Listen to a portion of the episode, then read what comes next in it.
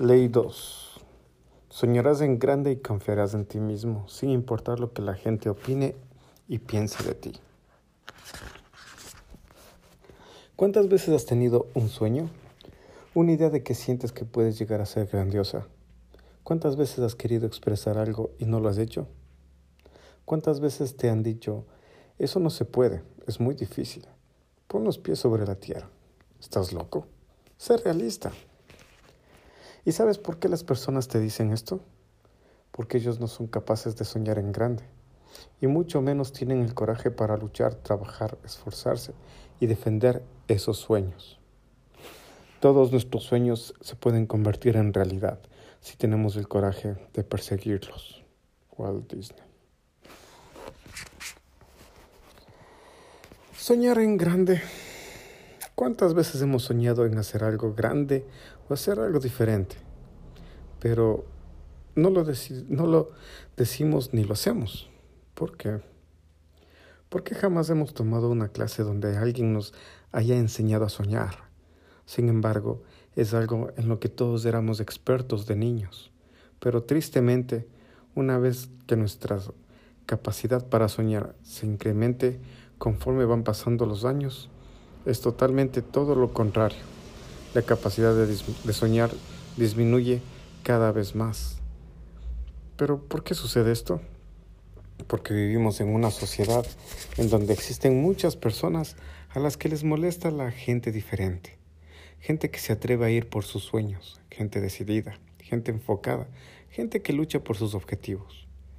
En el camino te encontrarás con muchas personas que en el momento en que tengas una idea grandiosa te dirán, eso no se puede, eso está muy difícil, estás loco, eso es irracional, mejor dedícate o busca otra cosa.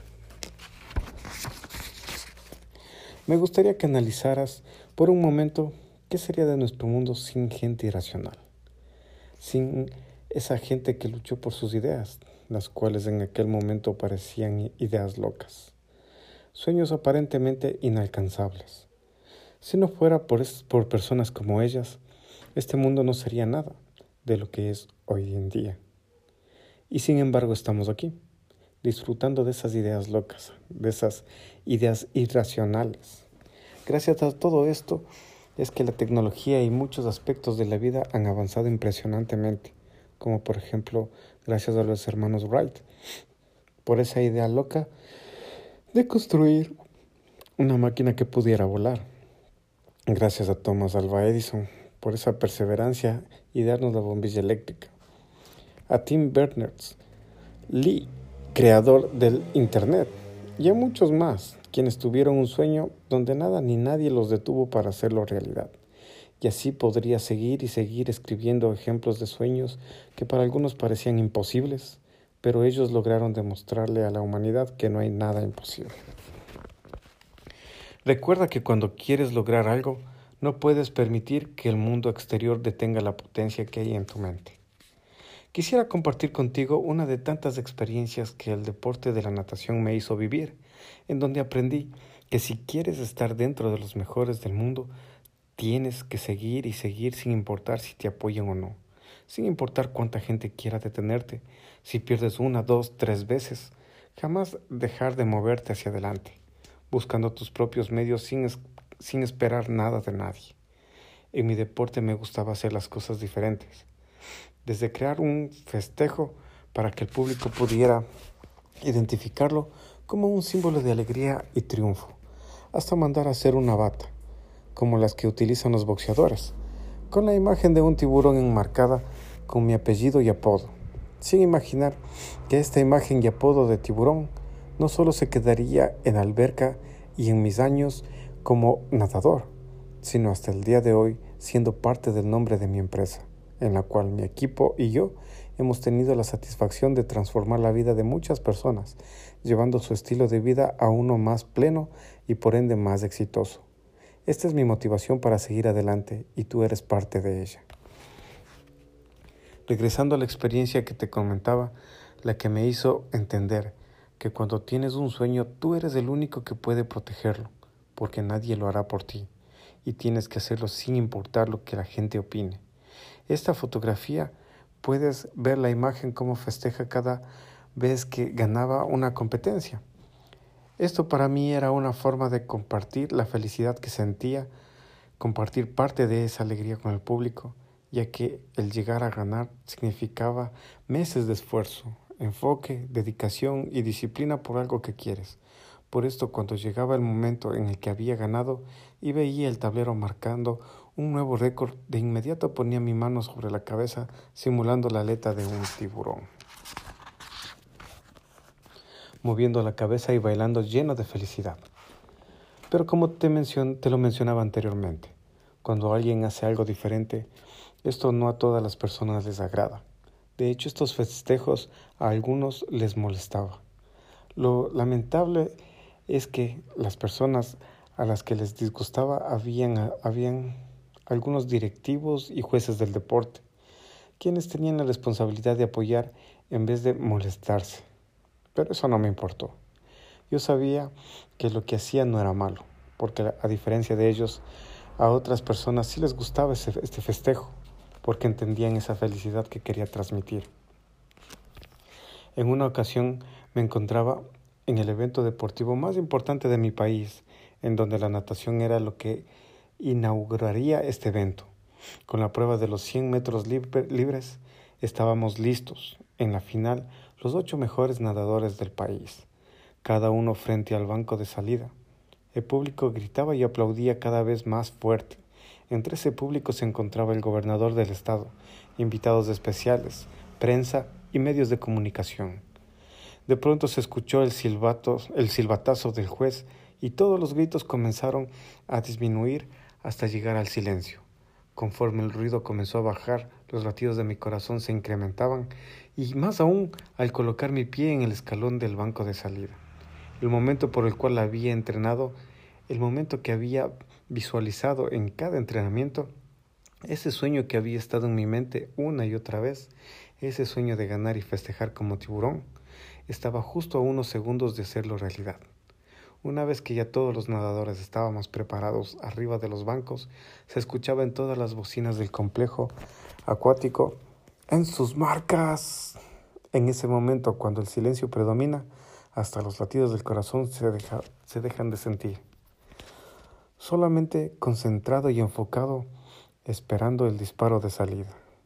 El juez dispara, nos lanzamos al agua a dejar todo, cuerpo y alma, avanzando segundo a segundo con toda la fuerza que puedes dar en cada brazada y en cada patada, junto con el coraje y la decisión para lograr llegar antes que todos los demás.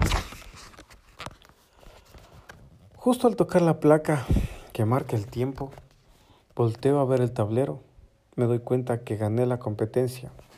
Esos 100 metros libres habían sido míos, habían cumplido mi objetivo. En ese momento puse la mano sobre mi cabeza y comencé a celebrar dentro del agua, simulando la aleta de tiburón. En ese instante comenzaron los flashes de las cámaras. Al salir del agua nuevamente puse mi mano en la cabeza y seguí bailando, feliz. Eh, posando para las cámaras, emocionado por haber conseguido un objetivo que me había puesto tiempo atrás. Después de bailar, después de ese momento en donde todo era felicidad, llegó ese golpe que no esperabas, que no esperas. Ya caminando por la orilla de la alberca con una sonrisa enorme, saludando al público, justo al pasar a un lado del juez en jefe, se me acercó al oído y me dijo en un tono amenazador, vuelves a festejar de esa forma y te voy a descalificar de todo el evento. Mi, mi primera reacción fue sentirme desconcertado, preguntando dentro de mí, ¿por qué? Si no estoy haciendo nada malo. De inmediato pensé que no tenía ningún caso desgastarme y dar explicaciones a esta persona. Me di la vuelta y nuevamente seguí con mi sonrisa, saludando a todos, sintiéndome sumamente contento por lo que había conseguido ese primer día de competencia. Al día siguiente, al día siguiente venía una de mis mejores pruebas y mi favorita, las 100 metros mariposa. Cuando estaba en la final frente al banco de salida, mis ganas de ganar eran tan grandes que no iba a dejar que nadie me quitara lo que era mío, porque esta prueba era para lo cual había trabajado y dejado todo en alberca. En cada entrenamiento, en cada madrugada enfocado por este objetivo, ganar esta prueba, los 100 metros mariposa, llegó el día.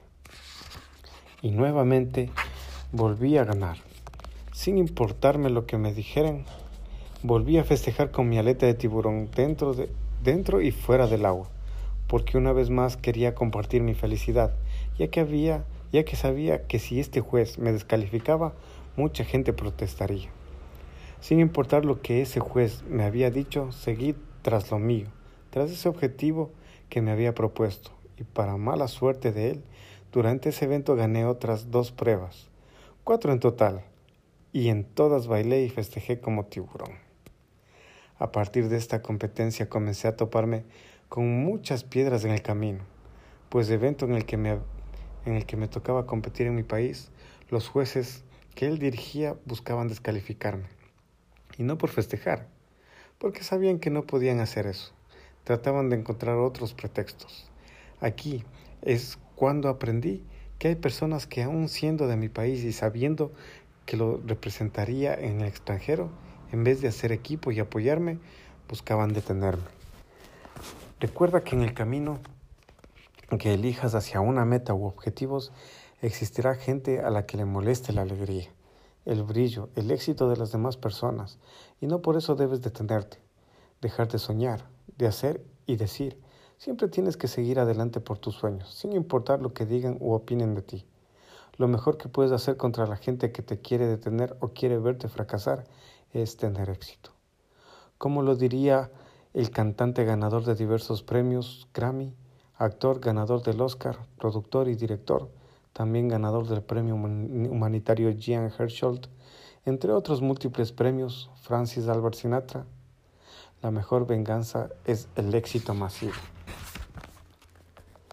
Recuerda lo que esta ley dice. Sueña en grande. No permitas que nada ni nadie detenga la potencia que tienes en tu mente para lograr, crear, innovar, construir y descubrir. Quiero citar una frase de quien ha sido considerado como uno de, de las mentes más grandes que han existido en el mundo. Las mentes poderosas siempre se toparán con la violenta oposición de las mentes mediocres. Albert Einstein.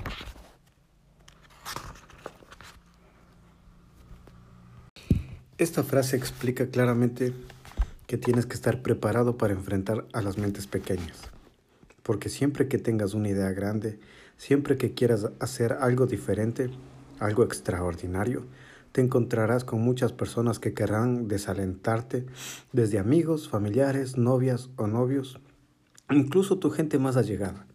Muchas veces serán quienes también se, opondrán, pero siempre y cuando lo que quieras hacer lo tengas muy claro, sea algo bueno que pueda ayudarte y ayudar a más personas, no puedes ni debes detenerte por lo que digan o piensen los demás. La segunda ley parte de esta ley dice, confiarás en ti mismo, sin importar lo que la gente opine y piense de ti. ¿Cuántas veces nos han dicho nuestros profesores, entrenadores, nuestros papás en el trabajo, cuando vamos a hacer un examen, cuando vamos a hacer una presentación, cuando vamos a competir? Vamos, confía en ti. Pero, ¿cuándo nos dicen eso? Si nos pusieran un espejo enfrente, veríamos una expresión en nuestra cara entre sí, claro, miedo y ahora, ¿cómo le hago? Porque realmente nadie nos ha enseñado cómo desarrollar esa confianza. Quiero compartir contigo lo que utilicé para competir con los mejores del mundo en el deporte de la natación, con Michael Phelps, Ryan Lodge y muchos más, además de sumar las investigaciones que he hecho que he hecho a lo largo de varios años acerca de qué es lo que hace la gente más exitosa para alcanzar sus objetivos. ¿Por qué la gran mayoría de las personas no tienen confianza en sí mismas? ¿Cómo se desarrolla la confianza?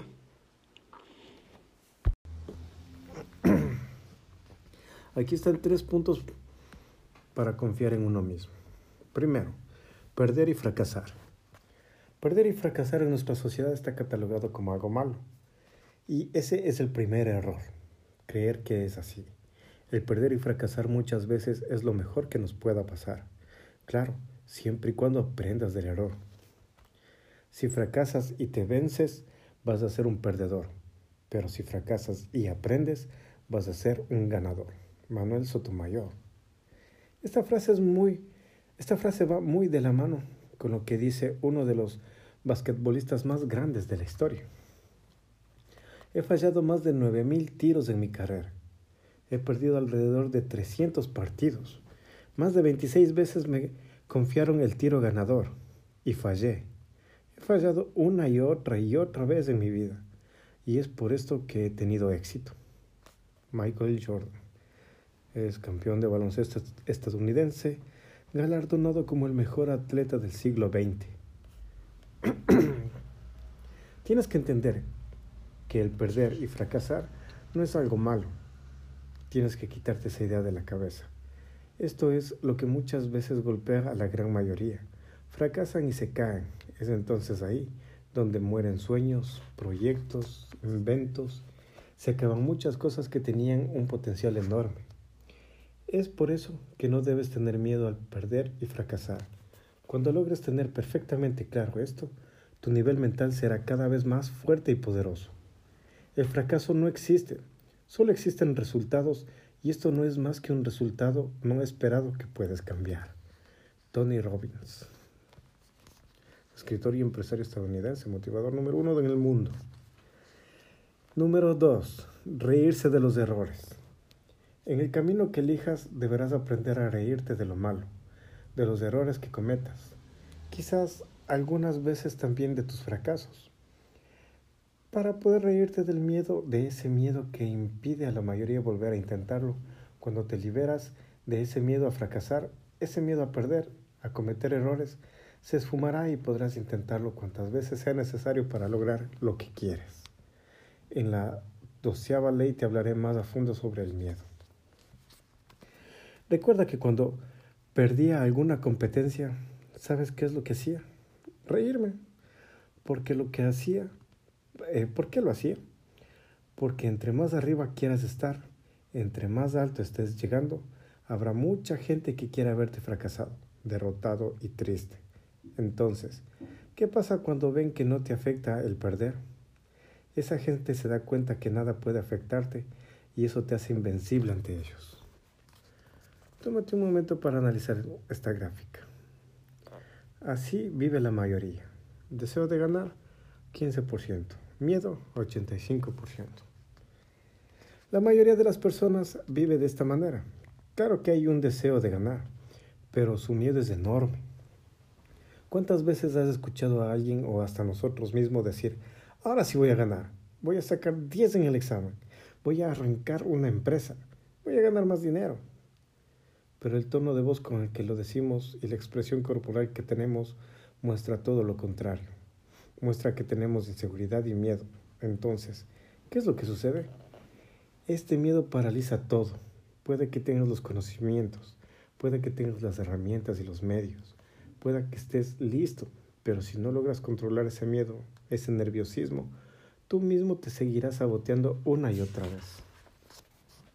El miedo es lo único que puede detener ese deseo de ganar. En tus manos está el decidir si lo vas a permitir o no. No dejes que el miedo, el nerviosismo, supere lo que quieres hacer, lo que quieras lograr, por lo que has trabajado, por lo que has entrenado. Tienes que controlarlo y transformarlo en esto. Analiza la siguiente gráfica.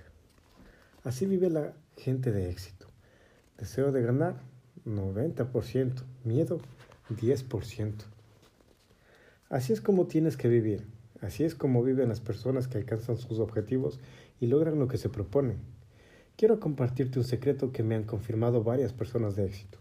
Cuando un atleta profesional va a competir, cuando un cantante va a salir al escenario, cuando un empresario va a firmar un contrato, cuando alguien inicia un negocio, todos sienten miedo.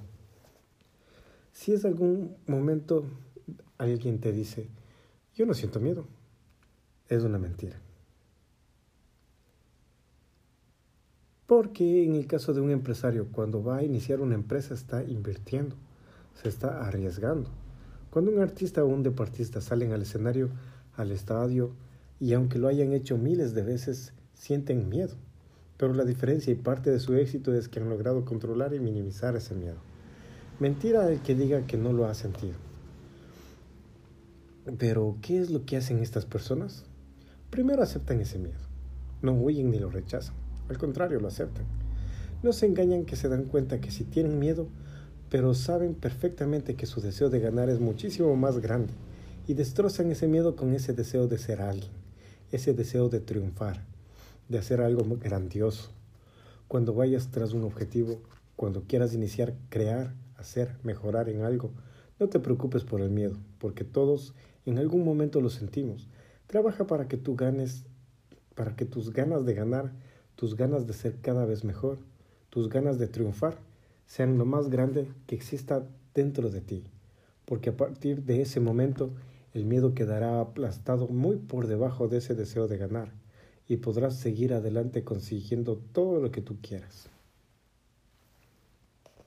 Aprendí que la valentía no es la ausencia de miedo, sino el triunfo sobre el miedo. El hombre valiente no es aquel que no siente miedo, sino aquel que conquista ese miedo. Nelson Mandela abogado, político y filántropo, presidente de Sudáfrica.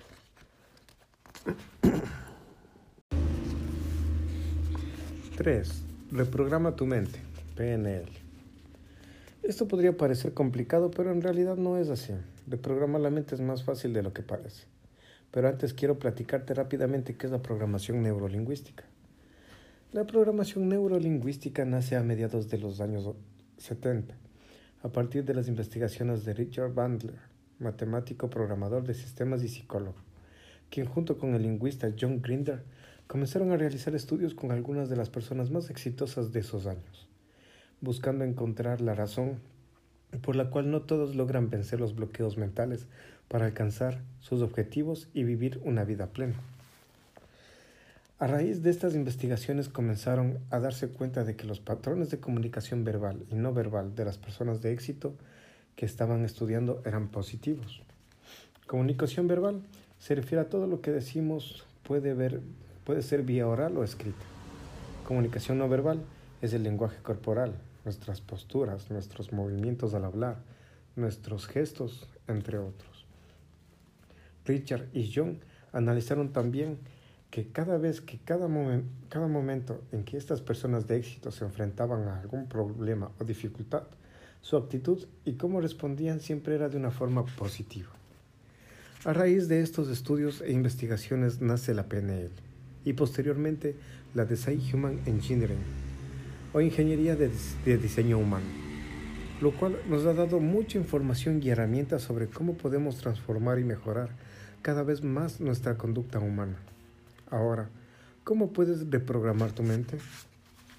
Primero, tienes que ser completamente honesto contigo, sin engaños, sin mentiras ni pretextos. Tienes que estar plenamente convencido de, que, de qué es lo que quieres programar o reprogramar en tu mente. Hay algo a lo que se le llama conexiones neuronal, neuronales, mejor conocido como sinapsis. Esto es cuando dos células se conectan mediante una descarga química neurotransmisores derivada de un impulso eléctrico, un impulso que nosotros creamos. ¿Y cómo lo provocamos? Repitiendo lo que queremos programar, entrenando una y otra vez lo que queremos mejorar en nosotros. Esto es, esto es muy simple.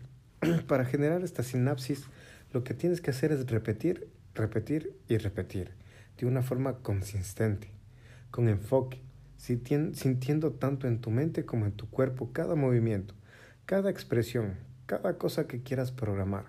De esta forma lograrás incluir en tu mente un nuevo programa. Cuando logres entender y dominar la plasticidad que tu arquitectura mental tiene, esto te dará una ventaja para poder moldear o agregar nuevas aptitudes a tu persona, lo que te permitirá alcanzar con mayor facilidad cualquier objetivo que te propongas. Ganas fuerza, coraje y confianza por cada experiencia en la que realmente dejas de verle la cara al miedo. A partir de esto serás capaz de decirte, he sobrevivido a este horror y podré enfrentarme a cualquier cosa que venga. Eso que piensas que no puedes hacer, debes hacerlo. Eleanor Roosevelt, primera dama de los Estados Unidos y presidente de la Comisión de Derechos Humanos de las Naciones Unidas. Sigue avanzando con confianza, con esa misma seguridad, con esa misma pasión, energía y emoción de cuando decidiste hacer algo, cuando esa idea llegó a tu mente y supiste que ese sería el momento de transformar tu vida, con esa certeza y confianza de que algún momento ese sueño se hará realidad. Sigue sin que te importen los comentarios de gente negativa, sin importar si no creen en ti, porque quizás algún, en algún momento sientas esos comentarios como pequeños cortadas que al principio te dolerán, pero tu confianza tiene que ser cada vez más fuerte, como la piel del tiburón, la cual es diez veces más resistente que la de un elefante. De este modo, no importará cuántas cortadas te hagan, tu piel será tan fuerte que ya ningún comentario podrá lastimarte y mucho menos detenerte. Haz lo que te apasiona y el éxito te encontrará. Haz lo que te imponen y pasarás el resto de tu vida buscando el éxito. Manuel Sotomayor.